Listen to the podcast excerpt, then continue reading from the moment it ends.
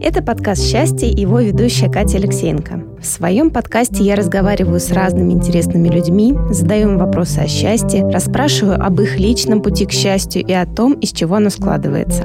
Так, от выпуска к выпуску я собираю пазл с картины нашего русского счастья. Подписывайтесь на подкаст, чтобы не пропустить интересные истории моих гостей и разобраться в теме счастья вместе со мной.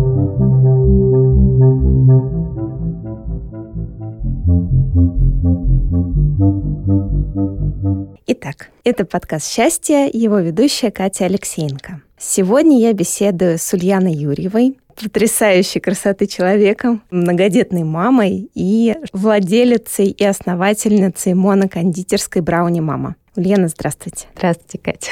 Спасибо, что пригласили. Ой, мне очень было приятно, что вы откликнулись, потому что я уже очень давно наблюдаю за вашим проектом, и это буквально была любовь с первого взгляда, когда я увидела, по-моему, в Инстаграме у меня выпала реклама. Я думаю, боже мой, что это за красота! И вот действительно, мне кажется, есть такие проекты, которые прям влюбляют в себя с первого взгляда, ты видишь, что в них вложено действительно очень много души, и счастье так и сочится вот из этого всего. Да, стоит всего лишь загадать целью на создание проекта э, слово «счастье». Точно, точно. И сразу все будет складываться как нужно. Ульяна, расскажите, пожалуйста, как у вас появилась брауни мама, как вы к этому пришли и как вот это все сконцентрировалось вокруг такой потрясающей красоты десертов. И мне кажется, вообще десерты, шоколад, счастье — это все вот где-то очень близко. Да, действительно, это очень-очень близко. Брауни мама появилась не сразу у меня в жизни, да, у меня до этого был опыт создания нескольких всяких маленьких бизнесов. Я их так с любовью называю самозанятости такие, потому что я вообще просто по характеру такой человек, не умею сидеть на месте. Первая дочка у меня появилась на последнем курсе института, и я уже тогда понимала, что я не могу. У меня, с одной стороны, был выбор, да, там, в пользу семьи, потому что я понимала, что профессия архитектора, да, я училась в МАРХИ, она предполагает очень большое погружение в профессию, и она не предполагает, что у тебя сегодня у ребенка плохое настроение, поэтому на работу я не пойду. Вот, совершенно, да, то есть профессия архитектора это выкладываться, да, не в зависимости от всех внешних обстоятельств. И я выбрала тогда, что я буду заниматься предпринимательством, и я тогда не знала такого слова. Вот, начала я со свадебной обуви, потом у меня были несколько микро смешных бизнесов, а я продавала винтажные украшения. Мы шили одежду из африканских тканей с подругой, таких ярких, очень красивых. Я участвовала в образовательном проекте с выездными лагерями. Мы долго их организовывали с моей подругой. Потом у меня было производство слинга-пальто. Это был прям почти серьезный бизнес. вот. И в какой-то момент Наверное, у всех такое наступает, когда нужно немножко переоценить, что вообще в жизни расчистить и понять, вообще, ну, ты туда идешь, куда планировал, или все-таки оно куда-то несет. И у меня был э, такой момент, когда я поняла, что то, что я делаю, оно даже не то, чтобы мне не нравится, оно просто не отражает то, что я хочу делать. Оно не равно то, чем бы я хотела заниматься. Я занималась тем, что мне по каким-то образом подвернулось. И в этот момент он был такой для меня важный. Я отказалась от всех своих много-много маленьких а, этих бизнесов, проектов. От всего отказалась, от, отказалась от офиса, продала в то время слинго-пальто бизнес и устроила себе такой период тишины. Всего он длился примерно полгода. Мы уехали с а, семьей в Тай два месяца, но потом даже по возвращению я все равно, ну, просто себе пообещала ни во что не ввязываться. Вот вообще ни во что не ввязываться. А хочешь? Хочу, но не могу Нет, не буду. И когда мне хотелось куда-то ввязаться, или вдруг у меня начали возникать бизнес-идеи, они, они у меня прям наверное, возникали иногда по несколько раз на дню. Вот. Я себе пообещала, нет, ну нельзя же игнорировать бизнес-идеи. Я их записывала в блокнотик. А аккуратненько вот такой блокнотик, книжечку записывала, все, все, все, все, все прописывала, вот это вот все проживала, там бизнес-модель, что я там какие-то фишки буду делать, все вот это вот прописывала и отпускала. То есть переворачивала страничку, и типа я подумаю об этом позже. И вот у меня был такой блокнотик смешной. И в том числе там был проект Брауни Мама в какой-то момент. А потом параллельно с этим я стала думать, хорошо, у меня было несколько классных бизнесов, любимых и все такое, очень творческих, но что меня не устраивало, да, где было то, те моменты дискомфорта, которые у меня были. И как мне выстроить так, чтобы бизнес, который у меня был, он прежде всего меня бы устраивал, а потом уже был классным.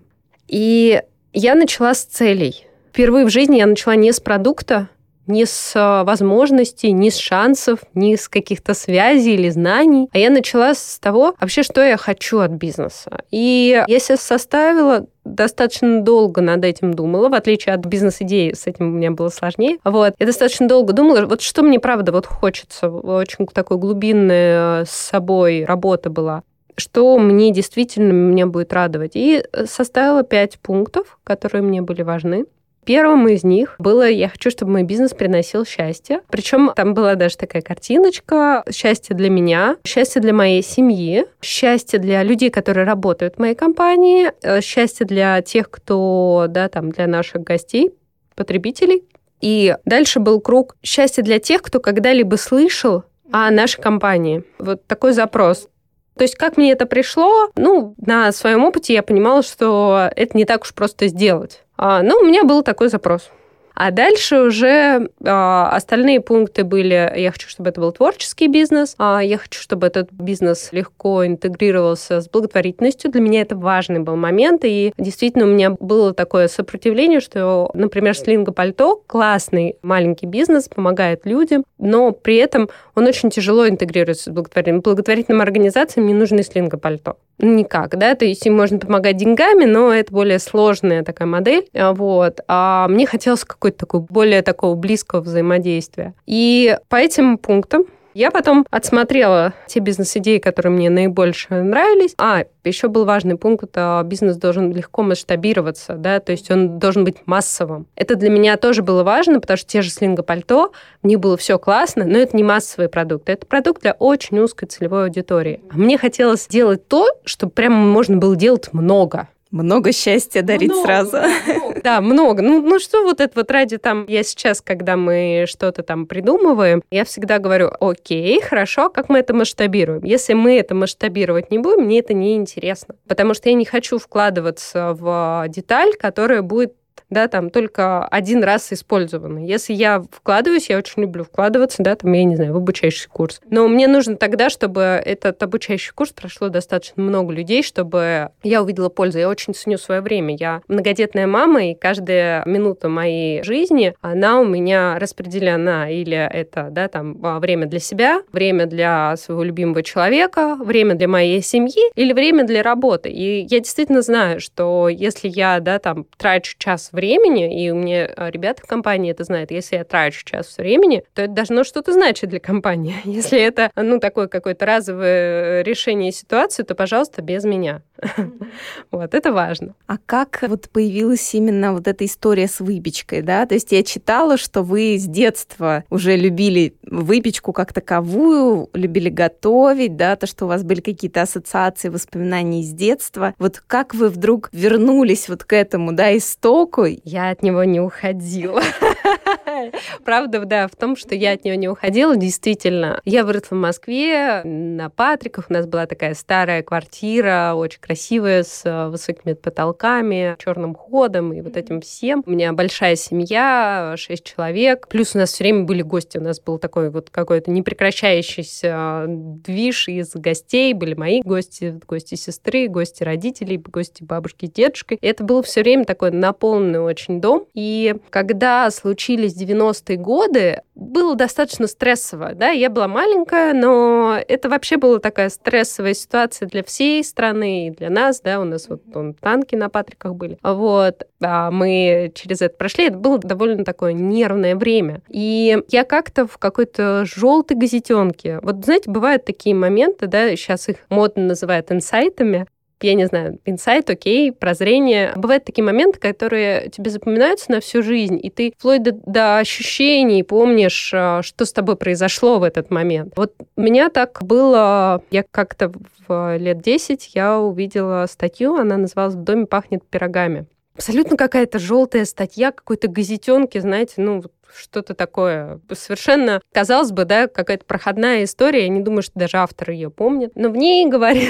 в ней говорилось то, что меня как-то перещелкнуло, то, что меня реально зацепило. А в ней говорилось о том, что когда в доме запах выпечки, в доме более мирная атмосфера, люди добрее, больше общаются с друг с другом, лучше взаимодействуют, да, и вот это вот запах выпечки, он очень настраивает человека на доброту, да, на тепло, да, и, ну, это действительно так. И я подумала, как я могу поменять ситуацию в стране, или как я могу помочь, да, там, своему папе, который потерял работу, или там а, маме, которая там переживает, чем нас кормить, или что-то. Я, я не знала, как помочь своим родителям, но я подумала, что есть моя зона влияния, я могу научиться печь. А мне уже тогда было интересно, да, я уже какие-то печеньки умела готовить. Я могу просто начать печь и попробовать, а, работает ли это для атмосферы в доме. И это заработало, это правда работает, это работает примерно всегда. Когда действительно в доме пахнет э, вкусной едой, вкусной выпечкой. То люди прям сами, они, они как-то примерно подтягиваются на кухню, а что у нас тут происходит, начинают заглядывать в духовку, да, там заваривать чай, потом собираться за столом. Ну, когда уже люди собрались за столом, а на столе пирог, печенье, пирожки, то уже тут и разговор, а что случилось, а как, а... и это все настраивает, да, это все объединяет, это все такой для уюта, для счастья очень много значит. Это то, почему я когда-то начала печь. Я поймала, у меня было тут же позитивное подкрепление.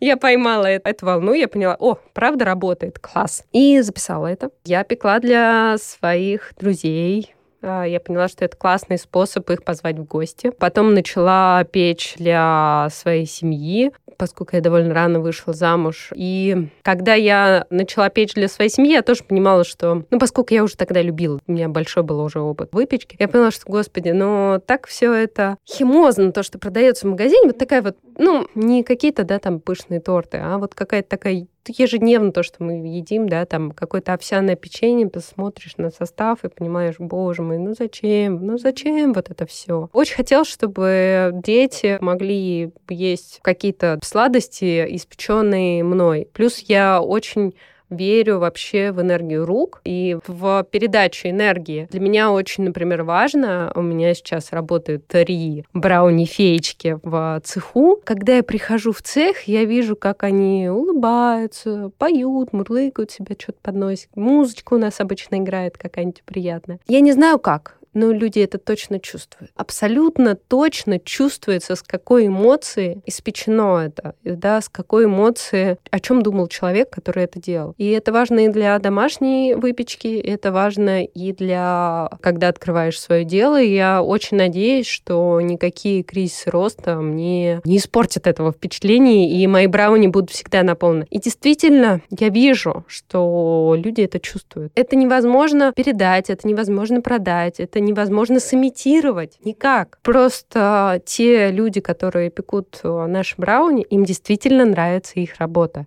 Это кайф. Это бесценно. Никак э, не бывает по-другому. Наверное, может быть, еще люди, которые действительно искренне хотят этим делиться, да. На самом деле даже по фотографиям видно, что вот прям вот концентрированное такое вот счастье. Концентрированное счастье на самом деле, да, и говорят, что шоколад э, вызывает эндорфины у нас. Вот. Во многом для меня это было основным, почему я стала работать именно с шоколадом, да, именно с брауни, потому что брауни — это и шоколад, это и выпечка. Вот, то есть все, что я люблю. Это действительно вот а, концентрат, да, иногда мне кажется, что наш брауни более шоколадный, чем шоколад. Все просто. Шоколад, он даже шоколад ручной, он все равно он не терпит особо контакта с руками. Это продукт, который делается машиной. В любом случае, даже шоколад ручной работы, да, его выливают, но его все равно делает шокомашина. А брауни — это продукт, который все равно делается руками. И это прям очень важно. Очень здорово. Прям вы рассказываете сразу, прям слюнки текут, так вкусно. А вот вы рассказывали, да, то, что вот эта атмосфера объединения, да, вот еще в детстве, то, что все собираются за одним столом. Вот я тоже читала истории вокруг счастья, да, что именно делает человека счастливым. И вот на самом деле вот этот вот элемент того, что люди собираются и как-то начинается вот этот обмен энергией, видимо, это еще больше добавляет каких-то вот этих моментов и ощущений. И вот расскажите еще, пожалуйста, как ваша семья относится и реагирует к вашему делу. Мне кажется, дети вообще в восторге должны быть от того, что мама печет сладости, шоколад, и то, что она еще это и продает, и то, что все вот это вокруг такой классной темы замешано. Да, мои дети, мне кажется, жутко гордятся тем, что у них такая мама, и, наверное, друзья в школе им, наверное, завидуют. Меня тут гостил мой племянник, э, мы достаточно много общаемся с моими племянниками, и э, он говорит, ну, типа, здравствуй, шоколадная тетя, по книжке «Шоколадный дедушка». И я понимаю, да, я для них э, шоколадная мама. Да, конечно, это такой супер такой смешной бонус, да, что у меня бизнес такой, который и детям и понятен, и, да, там он вкусный, он такой интересный, он вкусно пахнущий. Мне дети любят рассказывать, когда был период э, в начале, когда я пекла дома, у нас стояли такие мешки с шоколадом. А мешок с шоколадом, это выглядит как мешок с цементом, да, там 50 килограммов шоколада. Вот, он просто, да, там бумажный, и оттуда можно брать. Да, они, естественно, оттуда подворовывали. Я не могу сказать, что они прям вот обожают мою работу, потому что моя работа отнимает у них маму. И это в любом случае все равно есть. И они прекрасно знают, что да, конечно, со мной прикольно там иногда поехать, да, там на работу. Я их беру с собой на работу. Я считаю, действительно это очень важно, когда дети видят, из чего состоит моя работа. Да, у меня муж их э, брал в свой офис, и это, ну, такой тоже такой классный опыт, и они, они понимают, ага, у папы работа там такая, вот, вот он там вот это, вот это делает. Ну, вообще у папы там вот что-то такое происходит в компьютере, муж меня в Mail.ru работает. Вот. А у меня, не знаю, да, есть цех, есть точки. Вот, можно прийти и попросить э, лимонада или какао. Можно, да, там прийти и что-то там поделать, и тебе брауни дадут. Ну, их на производство их не пускают, потому что там нужен режим стерильности. Но, тем не менее, они, конечно же, все, да, там а, бывали. И, ну, действительно, я считаю, что лучше ребенка взять на работу, чем а, оставить его дома. Но они при этом знают, что все, конечно, сладко, но не так инстаграмно, как кажется. И бывает, что мама, да, там ведет приговор несколько часов, и бывает, что мама, да, классно, типа первые полчаса, потом скучновато, и потом, да, там начинается там что-то. И опять же, да, они видят, как происходит рабочий процесс. Они видят, например, что я все время учусь. Для меня это важная зона, и когда мне, да, там с ними происходит разговор о том, что сложная учеба, но это надо вы выучить. У меня всегда есть э, довод, давай я вот здесь с тобой посижу, домашнее задание свое поделаю, а ты вот свое поделать. Они прекрасно знают, что вот учеба это не то, что вот, а, вот сейчас я класс пятый закончу, и все, можно больше не учиться. Учеба это то, что мы делаем постоянно, и при этом у них какие-то обучающие курсы, и учеба это не, не скучно, не грустно, да, есть какие-то сложные моменты, а есть э, более веселые, интересные, и это всегда... А я вообще считаю, что это важный воспитательный процесс для того, чтобы ребенок хотел переходить во взрослый возраст, да, вот это вот тот, тот самый подростковый возраст у меня сейчас два на подходе подростка. Вот, один уже прям подросток, второй на подходе. И вот этот вот момент, когда нужно отказаться от э, детства, но еще ничего не получить из взрослого, ну, нужен какой-то какой стимул. Вот там вот во взрослом должно казаться классным. А когда родители, да, там потухшие, когда родители такие уставшие, день сурка, и понятно, что ребенку не всегда хочется туда идти. И он, да, там может уходить в более веселый там ютубчик или там, там вроде весело, а вот тут вот что-то не очень. Классно показать, что, а, да нет, здесь тоже бывает классно. И мы их берем на какие-то, ну, если у нас есть там возможность какие-то выезды, мы их тоже берем с собой, они видят, да, там сначала рабочая сессия, а потом можно и в бассейнах покупаться. вот. И вот это, это все интегрировано в нашу жизнь, и так было изначально. Я всех детей брала на работу. Я помню, я любила, ну, вот рабочий стол, я любила поперек класть ребенка, потому что меньше шансов, что он свалится. Это нормально, да, все, все дети у меня выросли в этом. Меня няня появилась только, когда у меня уже брауни мама был прям, ну, таким уже окрепшим, да, бизнесом. То есть начинала я еще брауни мама, у меня младшему сыну было два, два с половиной. А я начинала с ним все делать, да, как- как-то мы его все время куда-то где-то под мышкой, в слинген за спиной, что-то там такое. Сначала еще подвякивал, когда я там с кем-нибудь разговаривала. У меня есть классные фото, как он э, спал на креслах, когда мы открывали первую точку, потому что, ну, ночной ремонт ремонт. Ребенок спал опять на сдвинутых креслах, пока мы с мужем там что-то там красили, поделывали. Ну, нормально. А и у меня няня появилась вот только уже с третьим ребенком. Очень мне помогла. И вот сейчас у меня нет няни. Как-то уже справляемся, но уже дети постарше. Это, конечно, тоже такой большой бонус. Ну, у вас, да, у вас даже в названии, собственно, Брауни мама. Да, в логотипе. Да, да, да. Да, в логотипе, Катя, да. Логотип э, рисовала моя дочка. На тот момент ей было 9 лет. Это вот тоже очень сложно быть ребенком. Потому что вот есть какая-то взрослая жизнь, и она такая взрослая, и ты даже не особо понимаешь, что там в этой взрослой жизни происходит. Ну, как-то магазин продает продукты, дети же не задумываются, что их кто-то создает для того, чтобы они попали в магазин. И вот эта вот цепочка, когда у ребенка выстраивается, а, чтобы попасть в магазин, кто-то должен, они вот видят, о, это ты производишь, потом упаковываешь, о, а потом оно в магазине? А, так это все в магазине. Вот вот так вот происходит. Им надо понять, что это как бы делают не роботы, и не сваливается, и не из земли растет, а оно вот, вот как-то какой-то производственный процесс. И вот это вот повлиять на этот производственный процесс очень классно, когда можно. У меня очень талантливая дочка, конечно, как и все мои дети, естественно. И когда я рисовала логотип в самом начале Брауни мама, она ко мне подошла, говорит, мама, что ты делаешь? Я говорю, рисую логотип. Она такая, а что это? Ну, понимаете, да, я рисую логотип,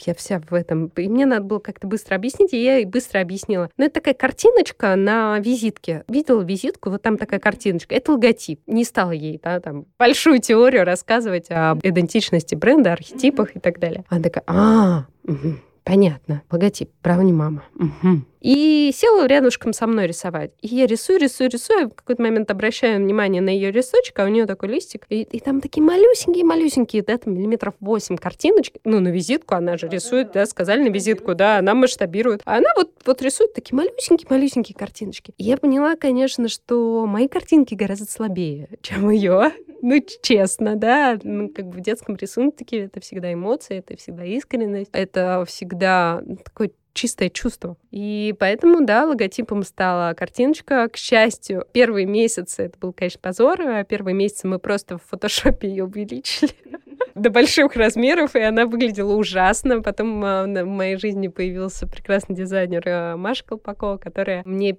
переделала логотип, то есть она его перерисовала, она с этой картиночки ее, да, там вычистила, перерисовала, да, там сделала приличную подпись, а не в Word, как я сделала вначале. Пришла она к нам, потому что она заказывала брауни, и так потом мне позвонила, так очень коротко, говорит, Ульян, прекрасные брауни, прекрас, прекрасный продукт. Но можно я перерисую тебе логотип? Я говорю, а что, тебе не нравится мой логотип? Он говорит, он прекрасен. Но, говорит, есть один нюанс. И было, было очень смешно. Мы после этого очень подружились, и Маша до сих пор ведет абсолютно весь визуал всех моих продуктов. Но вот эта вот история, она была, конечно, такая. Вот так приходили ко мне почти все значимые люди, они тоже просто приходили сами и такие говорят, давай я у тебя поработаю. Вот я вижу вот здесь вот а, руки не хватает, и типа давай ты сделаешь. И я, я очень люблю, когда человек мотивирован именно таким образом, потому что это действительно очень чистая, очень правильная мотивация. Человек видит, что он может сделать результат, и он приходит для того, чтобы его сделать. Это всегда очень классно. И плюс человек, который приходит таким образом в компанию, это это самые мотивированные, самые честные, самые наши, наши люди, которые действительно и останутся в любой ситуации, самые верные. Вот. И они действительно строят бренд как часть своей жизни. Я очень рада, что в жизни моих ребят, да, даже если кто-то уходит, это все равно значимая часть э, их карьеры остается, да, они вносят свои уроки, они выносят свои, да, там какие-то свои навыки в работе компании. Я всегда очень радуюсь, когда я вижу, что ребята растут, и мы делаем с ними вместе, и опять же, да, там вклад каждого человека в компанию, а он такой бесценный. И всегда это видно, когда вклад такой честный, mm-hmm. да. Кто-то, да, там придумал ленточки обрезать по-особому, да, кто-то придумал стаканчики ставить на витрину. Это все мелочи, но это все, что делает идентику бренда, и это все, что наполняет бренд вот той самой любовью, той самой квинтэссенцией счастья, да, ощущением, ощущением. Потому что все это, это про людей. Я вообще в карантин такой поставил нас перед выбором, ну не перед выбором, а перед фактом, да, что действительно сильно в твоей компании. И не все вышли в себе, но все вышли с а, пониманием, в чем их сила и в чем их слабость. Потому что кризисная история, она всегда показывает правду. И вот я вынесла, когда случился карантин, я вынесла, что в моей компании важно не брауни, не шоколад. Да вообще нужно будет, мы будем делать супы или шурму, или делать микрофоны. Да, не важно, что мы делаем, важно, кто это делает.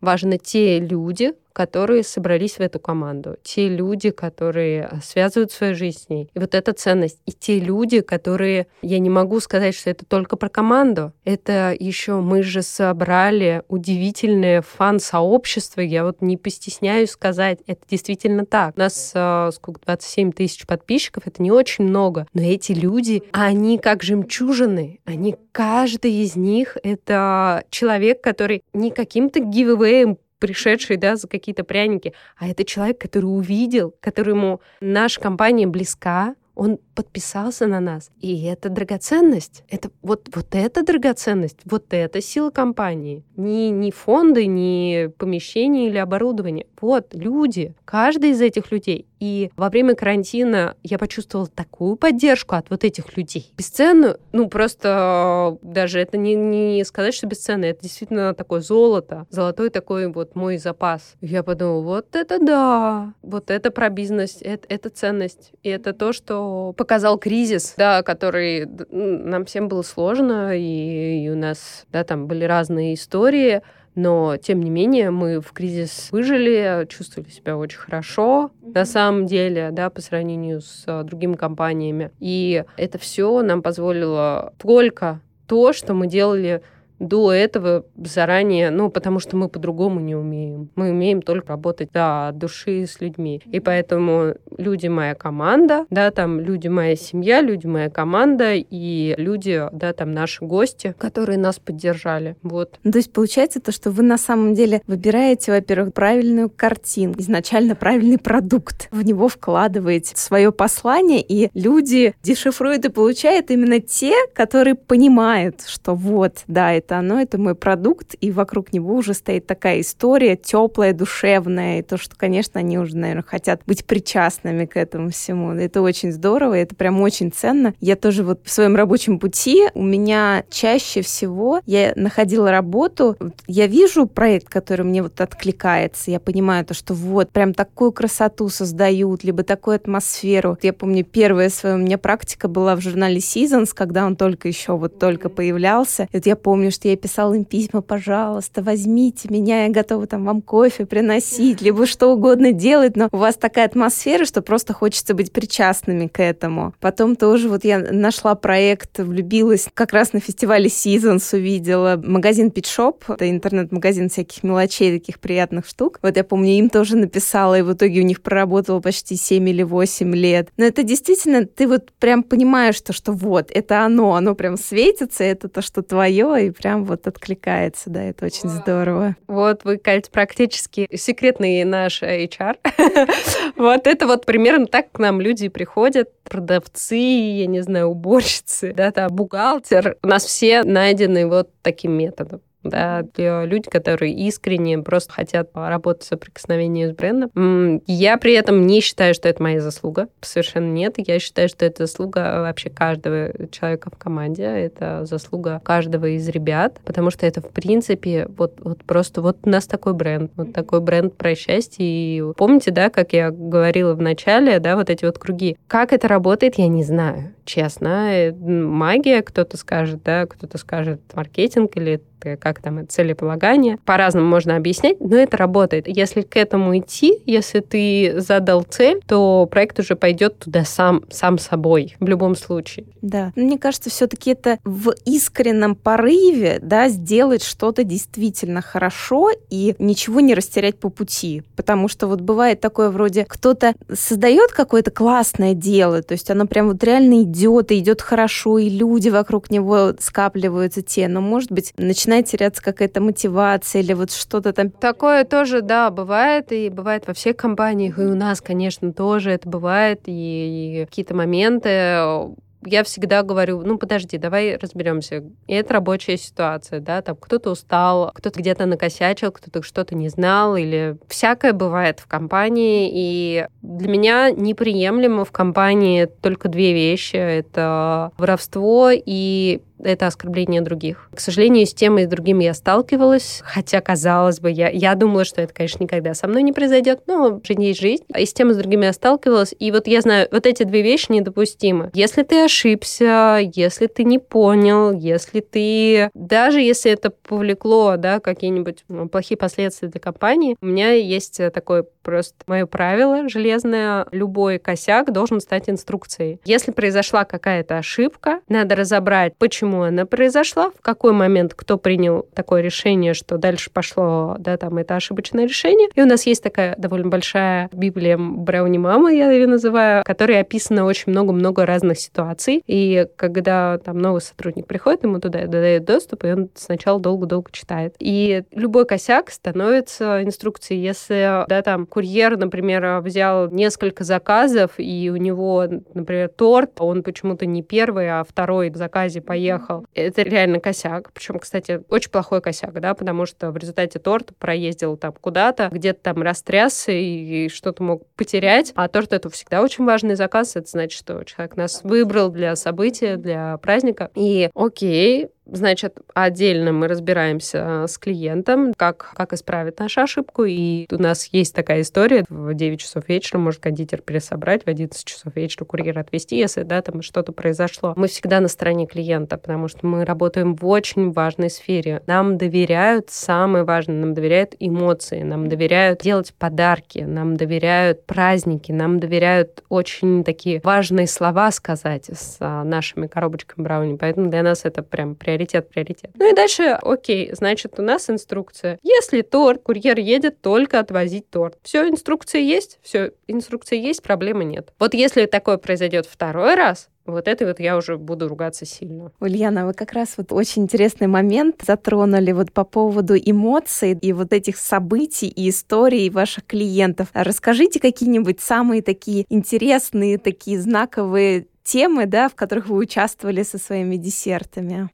Наверное, таких у меня есть хэштег истории брауни мама. Я иногда туда что-нибудь пишу такое трогательное. Конечно же, это бесконечные истории, как мы участвуем в жизни других людей. И когда я читаю эти истории, мне всегда такое ощущение, господи, за что мне такое счастье? За что мне такое счастье? Вот так вот быть, просто касаться таких сокровенных историй. Это и заказы для бабушек, заказы. Когда одна клиентка сказала, что «Ой, вы привезли моей бабушке брауни», она сказала, что она такой шоколад ела только в молодости. И я понимаю... Прям мурашки бегут. Да, у меня тоже мурашки бегут, но невозможно об этом без мурашек говорить, ну совершенно невозможно. На самом деле для меня это очень важно. Бабушки — это очень-очень строгая аудитория, им действительно тяжело угодить. И справедливо. И у нас была такая классная история. Наш курьер отвозил коробочку, коробка на годовщину свадьбы родителей. Клиентка живет не в России, а она заказала для своих родителей, а, пожилых, вот такой знак внимания. У меня, у меня все бергут мурашки. Ну, вы представляете, да, человек, который не может обнять своих близких, он может заказать коробку брауни, мы уж привозим прямо очень быстро, мы можем день-день, можно приложить записочку, да, там со словами любви и близости и все такое. Вот. Наш курьер э, везет коробочку. Всегда мы очень трепетно относимся к этим заказам.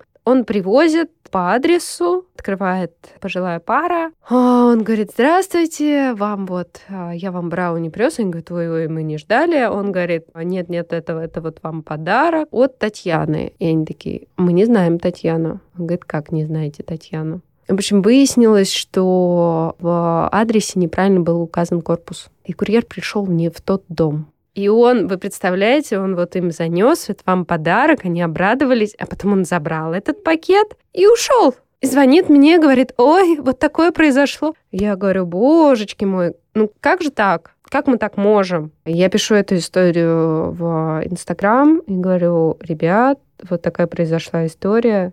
Как вы думаете, вообще корректно будет вернуться, да, там, чтобы курьер вернулся и привез им тоже коробочку этим людям? И там были разные мнения, такое большое было обсуждение. А мы ничего не знаем, мы знаем только адрес. И, но все-таки мы приняли решение отвезти эту коробку, привозим эту коробку на следующий день. Все вот так вот, ну что там, откроют, не откроют, будут ли дома, да, там примут, не примут, ну, страшно. Открывает, э, мы вручаем эту коробку, говорим, здравствуйте, курьер дает мне трубку, я разговариваю с ними, и они говорят, господи, какая потрясающая история. Вы знаете, у нас там дети далеко живут, и как вообще такое могло произойти, что нам такой подарок? Это так чудесно. И такие брауни эти вкусные. Я уже всем рассказала. И у нас был такой ценный, долгий разговор, что я вообще, я вообще поняла, зачем я это делаю. Я вообще поняла, зачем мне бизнес. Ну, строго говоря, у меня муж неплохо зарабатывает, я могла бы не работать, но я не могу не делать своего дела. Я не могу не делать вот эти эмоции, да, я не могу не работать в этом, потому что это бесценно. Ну да, история прям очень трогательная, и в который раз убеждаюсь, то, что никогда не происходит ничего случайно. Все так, как должно происходить. Мне кажется, то, что произошла такая ошибка, в итоге вы сделали счастливыми еще больше людей. И вот... Но это все, это все история про волшебные истории. И опять же, да, карантин, это все было так тяжело, но то, что нас поддержали наши клиенты, да, наши гости, гости, то, что они нам давали заказы, да, там поддержали ребят, мы каждому заказу вкладывали такую записочку о том, что мы благодарим, потому что действительно очень многие люди оказались в кризисном, в таком очень болезненном состоянии. Ни, ни для кого не секрет, что в Москве очень много и работают людей, у которых кормят огромные семьи. И когда этот человек в Москве оказался без средств существования, ну это страшно, на самом деле страшно. Я боюсь представить, сколько людей оказались без работы и оказались вот в такой ситуации. Мы весь карантин готовили, мы сделали специальный проект, перестроили у нас часть цеха, загрузили, делали добрые обеды для тех, кому они нужны. И вот, опять же, да, там а, нам люди дарят любовь,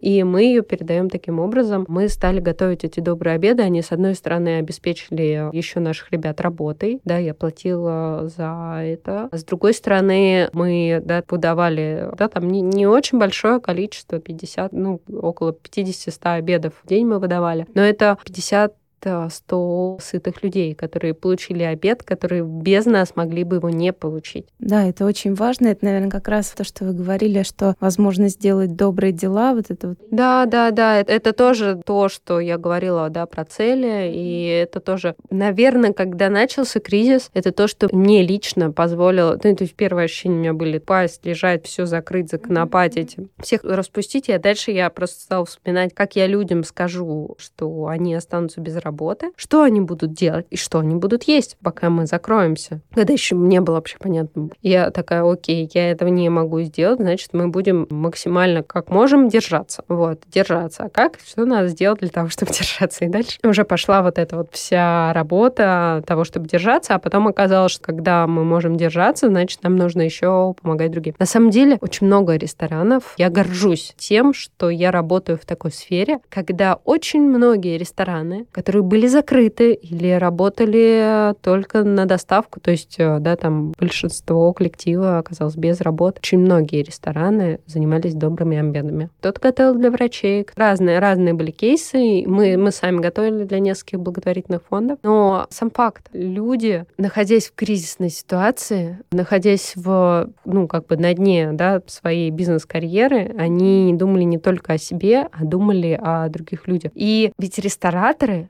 стали думать раньше правительства, что будут есть врачи. Когда столовые закрыты были, и врачи, которые работали сутками, они просто остались голодными. И рестораторы, рестораторы, ребята-бизнесмены, обычные ребята, находясь в жестком упадке, проедая все свои запасы, они просто стали готовить, потому что мы поняли, что это нужно. Я поняла для себя, окей, у меня есть кухня, у меня есть человек, которого я могу загрузить, я могу обеспечить поток заказов так, чтобы какой-то отток денег происходил вот в эту сторону, значит, я это буду делать, потому что это нужно. Как раз, да, распределение любви, оно просто вот... Да, да, да, да это честно. Лен, а вот такой вопрос. А не планируете ли вы открыть какое-то свое кафе, пространство? Конечно. Не то, что я планирую, а у меня сейчас вот там вот туда сегодня завезли стройматериалы. О, это будет... Сейчас будет спойлер, потому что этот проект сейчас вот прям идет. А, это будет наш ресторан а, маленький. Он а, будет не под брендом Брауни Мама, но он будет в нашей семье. Пай Брауни Мама, у нас все под Брауни Мама. И этот проект для меня такой очень личный, очень интересный. Он будет про любовь. Я решила рассмотреть в этой истории именно любовь. И это будет такая еда по любви. Это будет место для романтических встреч, завтраков. Там а, можно будет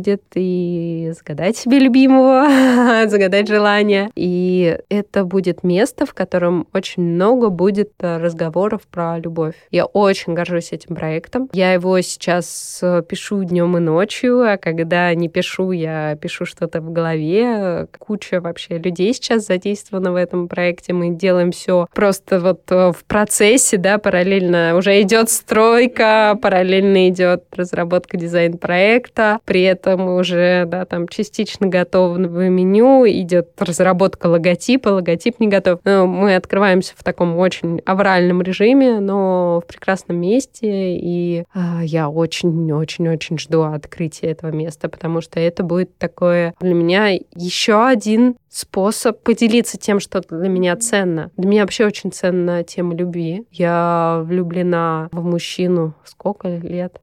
В 16 лет мы вместе, вот скоро будет 15 лет, как мы женаты. А, и это бесценно. А, мы действительно влюблены, и это такая отдельная тема моей жизни, очень большая ценность. И я считаю, что это очень важно для счастья а, иметь в жизни любовь не только любовь к мужчине, конечно же, да, там и к партнеру, да, это любовь а, и к себе, любовь к родителям, любовь к детям, любовь к жизни, да, к городу, в котором ты живешь, пространство. Очень важно очень много деталей, которые говорят о любви человека к себе или вот к тому, что он делает, или к тому, что, где он живет. Я когда складываю вещи и учу да, там, своих детей, я говорю, позаботься о себе, сложи вещи аккуратно. Когда ты складываешь вещи аккуратно, тебе потом приятно ее брать. И ты чувствуешь, как ты позаботился о себе. Такая мелочь, а, но именно эта мелочь, она составляет ткань жизни. Вот поэтому новый э, проект, рабочее название Lovers, любовники. Я не знаю, изменится оно или нет. Возможно, что это уже будет готово. Я люблю называть его так. Это будет очень классное кафе, в которых я буду готовить, когда меня спрашивают, какая там будет кухня. Это такая кухня, которую я готовлю дома. Это какие-то блюда, привезенные из разных э, мест, где я путешествовала. И те блюда, которые любят что у меня. Да, это будут там, у меня прям очень большое меню завтраков, потому что завтраки очень любимая еда в нашей семье, и у нас большой овальный стол, за которым мы собираемся, и там обычно стоят цветы, которые приносят или любимые, или откуда они там появляются все время.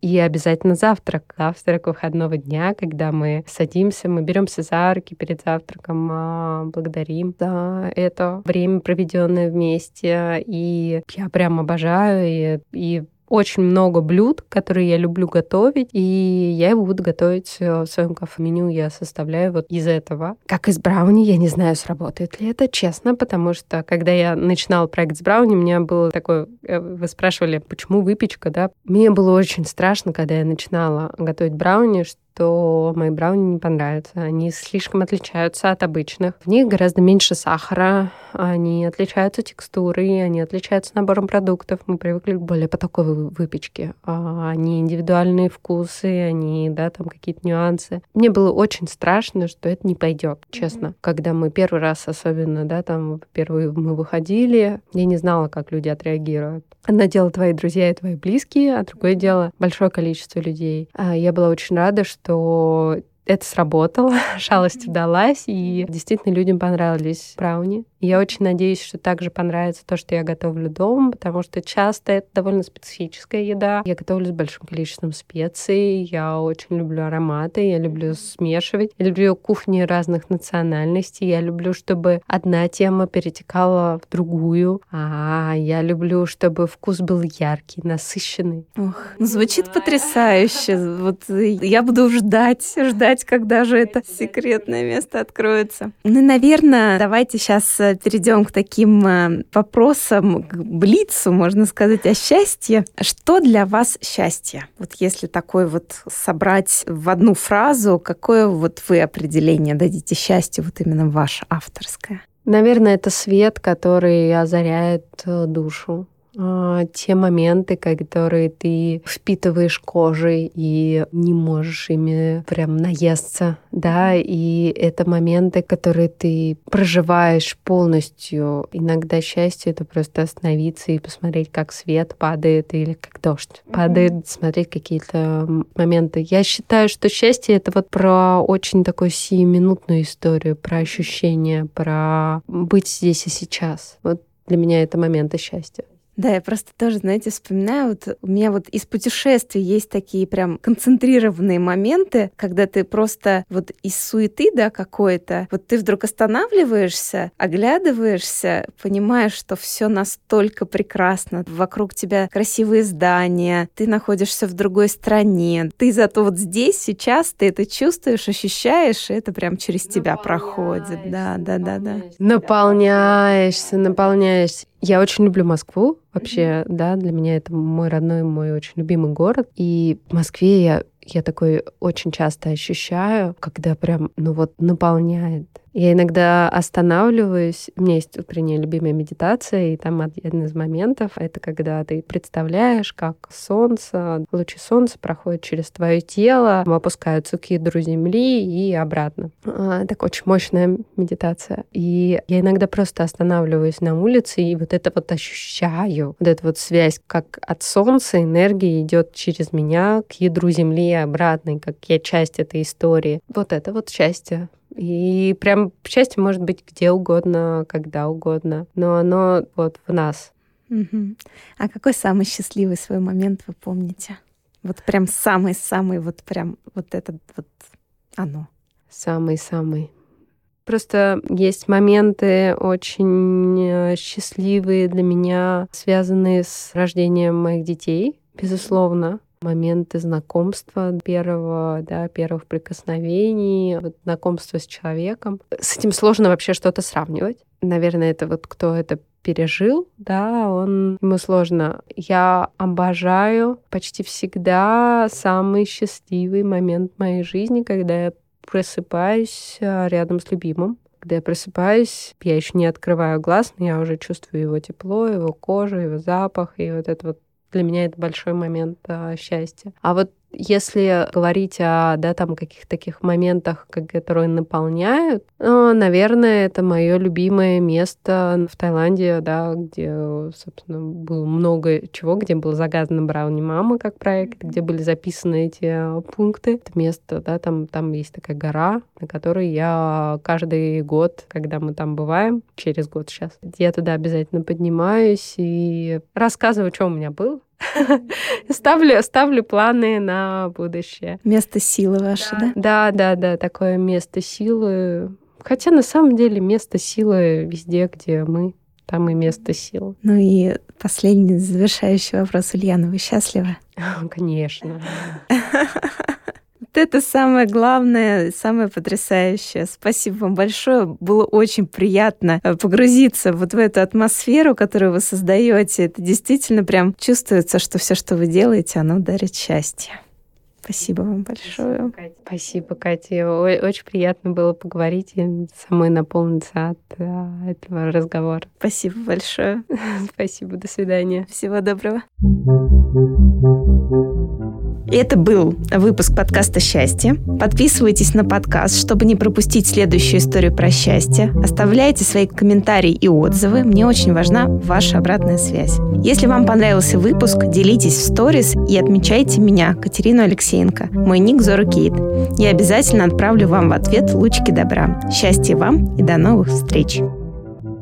Thank you.